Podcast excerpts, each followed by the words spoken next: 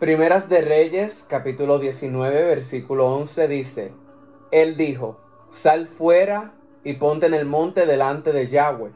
Y allí en ese momento Yahweh pasó. Un gran y poderoso viento irrumpió contra las montañas y rompió las rocas en pedazos delante de Yahweh. Pero Yahweh no estaba en el viento. Después del viento vino un terremoto, pero Yahweh no estaba en el terremoto. Muy buenos días a todos, feliz lunes. Espero que hayan pasado un excelente fin de semana. Estamos de vuelta con una nueva semana llena de reflexiones para bendecir nuestras vidas cada día. Este es su servidor Brian Beníquez y le doy la bienvenida al podcast Voz de Dios en el Desierto. Will Keller pasó la horca llena de heno por encima de su hombro y la echó sobre el montón. Luego recorrió con la mirada la extensión de su enorme granja. De repente, su corazón dio un salto cuando vio una nube oscura con forma de embudo. Había vivido toda su vida en un lugar de tornados y sabía lo que una tormenta como aquella podía causar. Inmediatamente corrió hacia el refugio. Cuando miró atrás, vio que el embudo se había levantado del suelo. Fascinado por el espectáculo, se detuvo a observar. El extremo más ancho del embudo se puso directamente sobre él colocándolo en el ojo de la tormenta.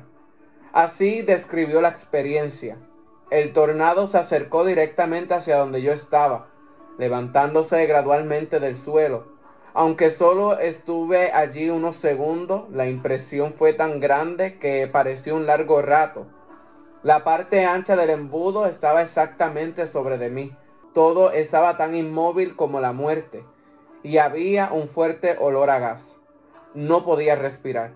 Un fuerte silbido provenía de la parte de abajo del embudo.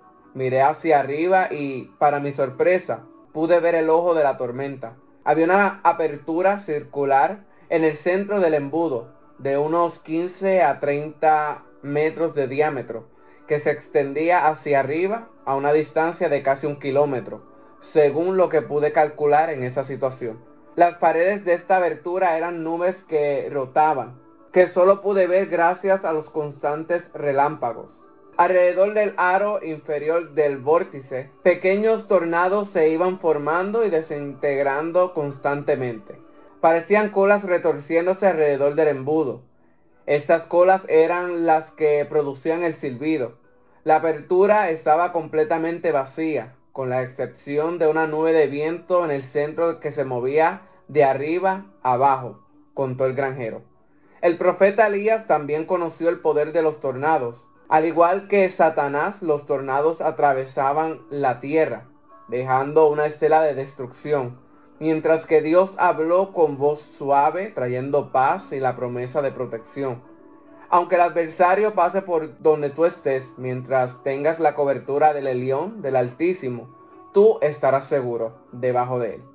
Pidámosle a nuestro Elohim eterno que nos cubra en esta semana, que todo tornado y que toda tormenta espiritual que desee atacar nuestras vidas, Él nos proteja de ellas. Esta reflexión ha llegado a su final, se despide este servidor de ustedes, Elohim Yahweh, Dios los bendiga de una manera muy especial. Shalom.